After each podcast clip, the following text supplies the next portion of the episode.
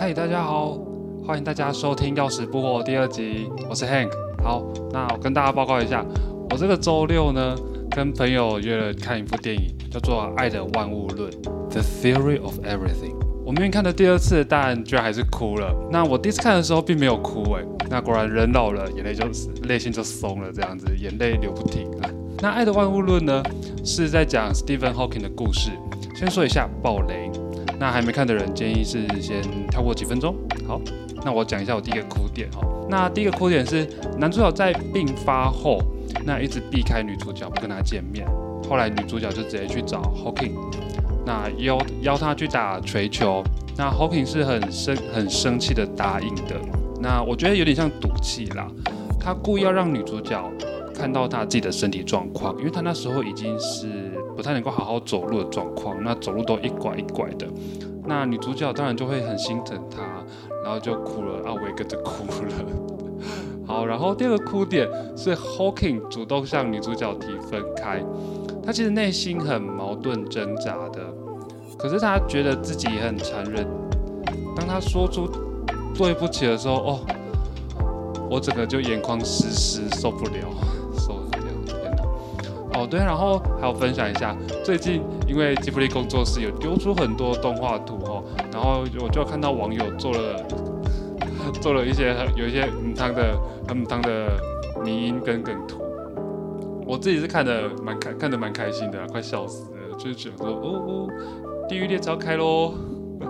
不过然后我后来想到要做，不过我已经是太晚想到了，我就啊算了算了。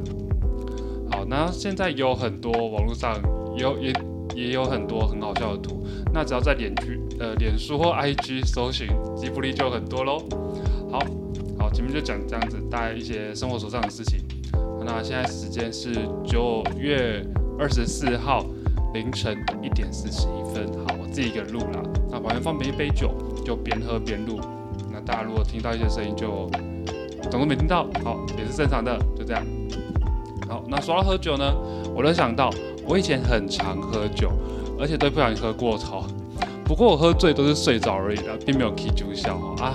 当然，大家麻烦酒品好一点，喝醉了就赶紧去睡觉，就这样子。然后好，然后这边的话，好孩子也不要学哦，也不要喝太多。那这边宣导一下一件事情，喝酒适量就好，也不要酒驾哈。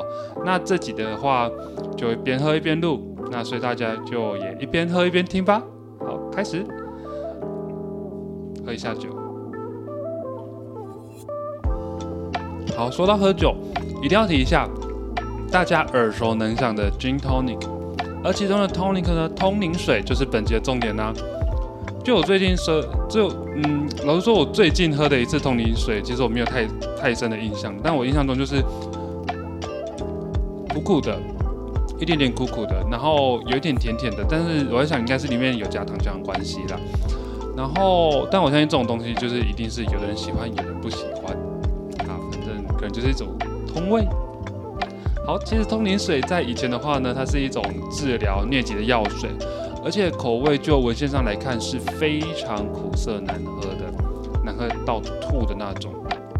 那是后来加了麒麟酒和柠檬水才比较可以喝，而且现在的通灵水比例也都调淡了。如果想要用现在的通灵水来治疗疟疾的话呢，嗯，据医疗人员计算，大概要喝到六十七公升以上啊。我想我大概还没治疗好，就会先喝到吐的这样子。好，讲回来，那通灵水最初是用来治疗疟疾的，哈，成分是金鸡纳树的树皮粉，里面的有效成分呢，哎，就是我们上一集在武汉肺炎提到的奎宁啦。那大家要记得哦，奎宁现在是没有在用的哦。我是说，奎宁现在是没有在用来治疗武汉肺炎的。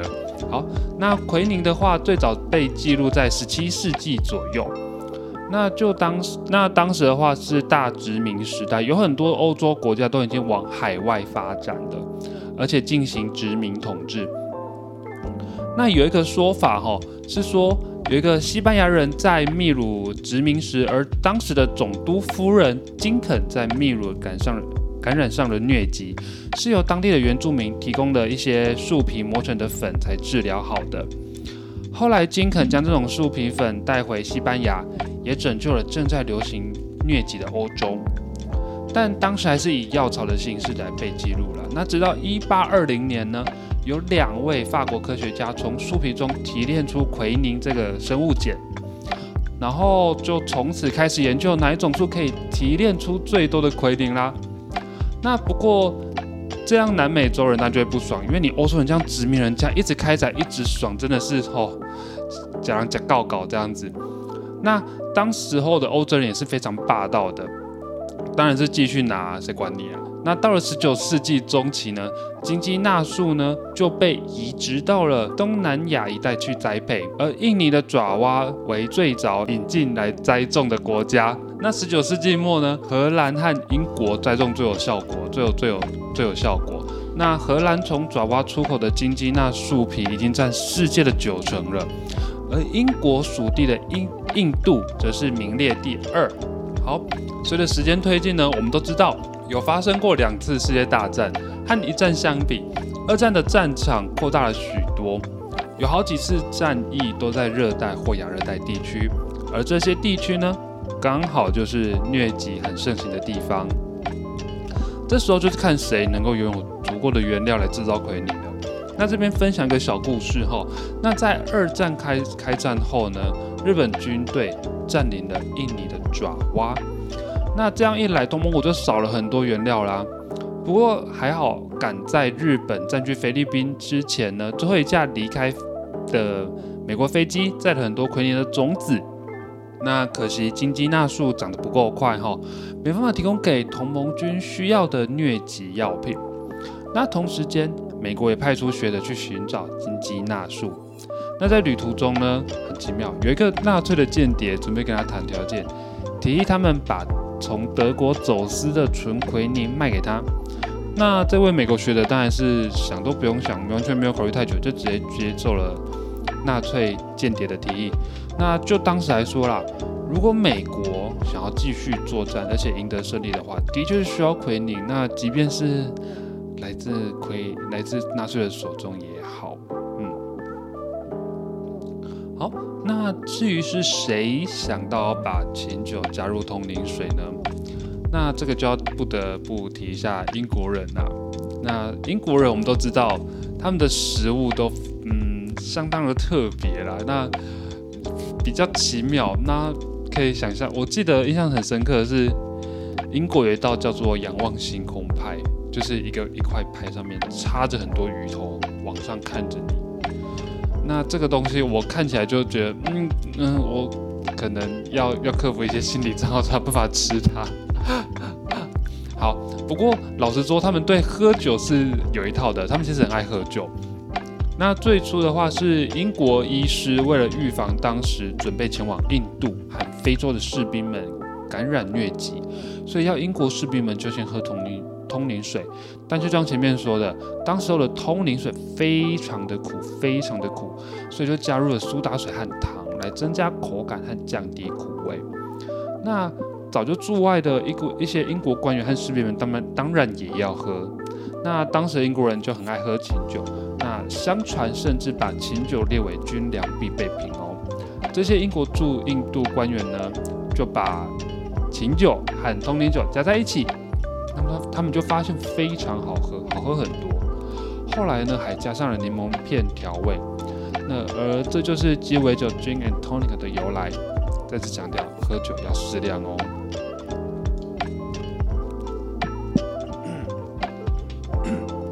那大家都怎么样习惯用通灵水来调酒呢？嗯，我在一本书上看到了，有一个叫做马曼尼的 Gin Tonic。那是在原本的军通里里面呢，加入了墨西哥辣椒和番茄。那为什么会加这个呢？主要是要向一位马曼尼的玻利维亚人致意。好，这里有一个小故事。那因为在十九世纪的时候，我刚刚就说了，金鸡纳树一直被欧洲人拿去砍伐、做药、卖药，然后卖钱这样子。那这件事就让美国人非呃让南美洲人非常不爽啦。后来就干脆不告诉欧洲人这些树在在哪里，而这位马曼尼呢，就是偷，就是将金鸡纳树的种子偷偷带出来的人，所以我们后来这些后人才有机会来使用这些树来进行研究跟制药。但是马曼尼后来因为被视为帮助欧洲人的叛徒而被打死。好，那讲到这，就是来问问大家想法怎么样好了。为什么马曼尼会要做这件事情？那如果你是马曼尼，你会怎么选择呢？你会选择还是帮欧洲人吗？还是会选择就不要告诉欧洲人，然后保护自己的经济要素呢？好了，本期节目就到这边，我是 Hank，我们下期再见啦，拜拜。哦哦，对了，跟大家说一下，我开 IG 喽，叫做要死不活，欢迎大家来 follow，就这样，拜拜。